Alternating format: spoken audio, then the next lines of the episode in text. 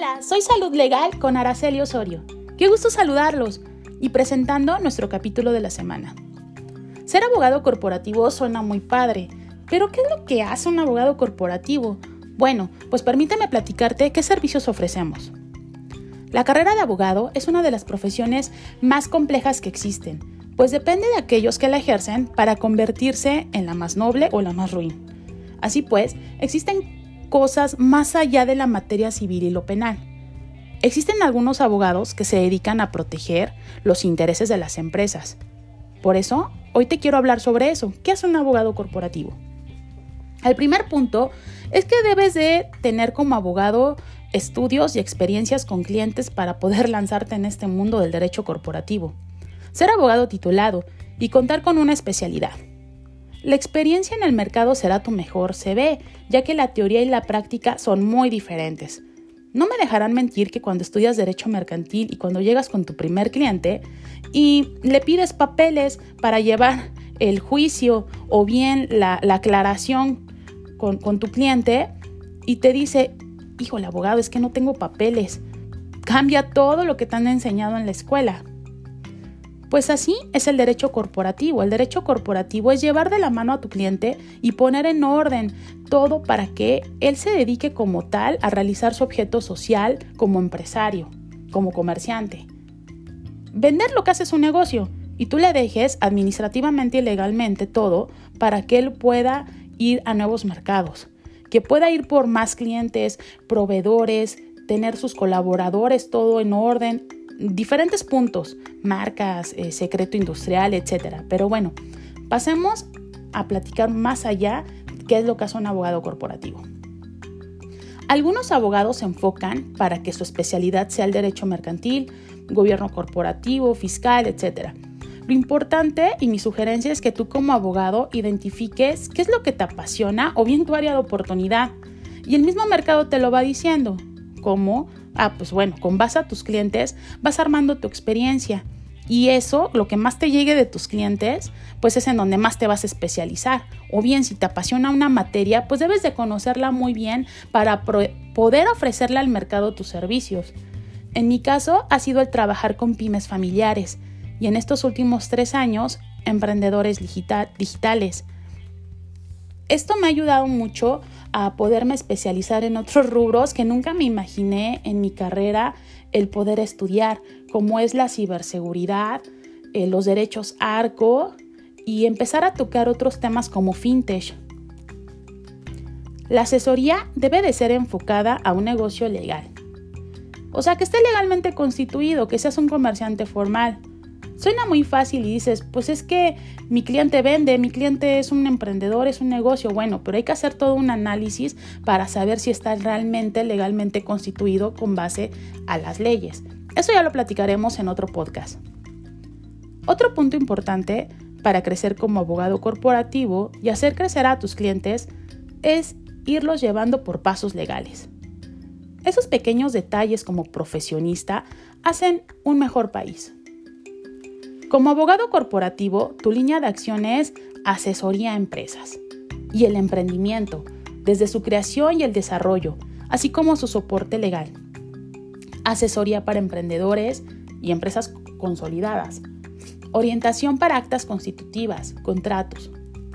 Y recordarle el buen pago de sus obligaciones fiscales y contractuales.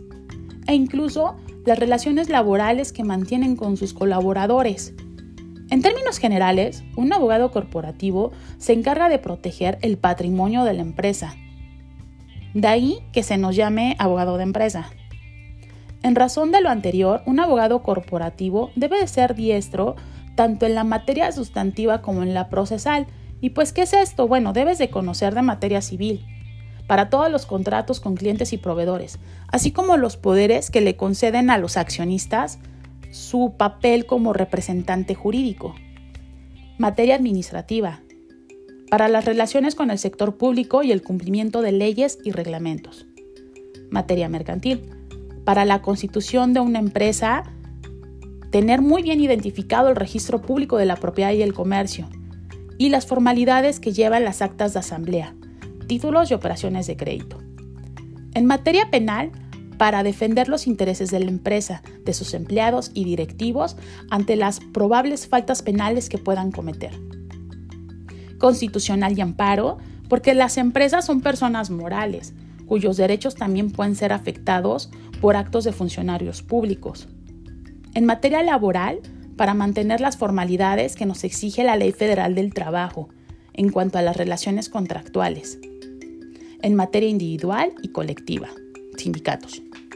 Propiedad intelectual, en razón de la patente, secretos industriales, marcas y demás objetos que deban estar protegidos por la propiedad industrial. Fiscal, para el cumplimiento de las obligaciones fiscales de la empresa y el litigio de multas y otros créditos fiscales en que se puedan incurrir. Asimismo, al empresario recordarle que también ellos como personas físicas tienen obligaciones que cumplir y que pudieran en algún momento llegar a afectar a la sociedad mercantil si ellos no lo toman en cuenta.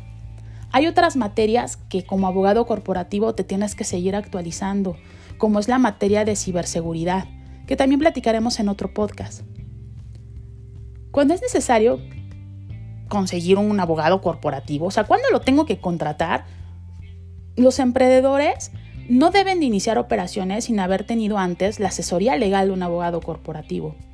Tampoco se debe esperar a tener una demanda en puerta para ir con un abogado.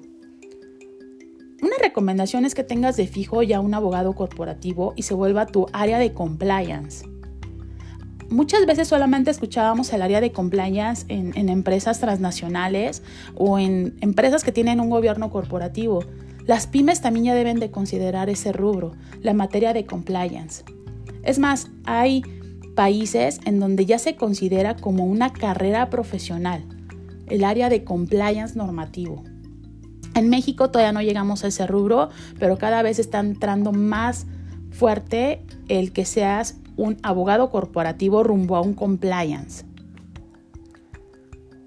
Es, muy indispensable que una pyme tenga esa asesoría de un abogado corporativo para que no vaya a llegar a una quiebra o a una demanda, o una multa, que sea una parte para, para prevenir, que sea tu asesor preventivo, que el empresario, el emprendedor sepa qué puede llegar a pasar, que tenga ese conocimiento previo. ¿Y tú ya te has asesorado con un abogado? En el siguiente episodio daremos consejos para emprendedores. Te esperamos y recuerda, Contar con un abogado corporativo allegado a tu pyme te da una ventaja de tener en tu equipo a una persona que reconoce los problemas del negocio, políticas internas de la institución y visualiza los principales focos de riesgo e inconvenientes. Si tú todavía no tienes uno, te recomendamos que te dirijas a un bufete de abogados y solicites el asesoramiento de uno. O bien que consigas un abogado por recomendación, que ya sepan que ha trabajado y que conoce del asunto. Lo importante es que te asegures de elegir a quien tenga la habilidad para trabajar bajo presión. Los horarios también es importante porque de repente puede llegar a tener un bomberazo o alguna situación y que sepas que, que puedes tener el contacto sin ningún problema. Con muy buena habilidad en comunicación tanto escrita como oral, y sobre todo que tenga la experiencia previa. Pídele su CV con casos prácticos, recomendaciones que sean tangibles, que tengas la seguridad que conoce, que no te dejes llevar por el, oh sí, claro, yo sé, no, a ver, enséñame que conoces. ¿Qué casos de éxitos has tenido? Para que tú también tengas esa tranquilidad de tu equipo de trabajo, que son colaboradores y que lo que buscan ambos es crecer. Pues nos vemos en el siguiente podcast para platicarles qué es el comercio formal y que les puedan servir estas recomendaciones. Muchísimas gracias, nos vemos. Salud legal y recuerda, la salud no solamente es física, espiritual, mental, también la salud legal nos ayuda a estar bien. Gracias.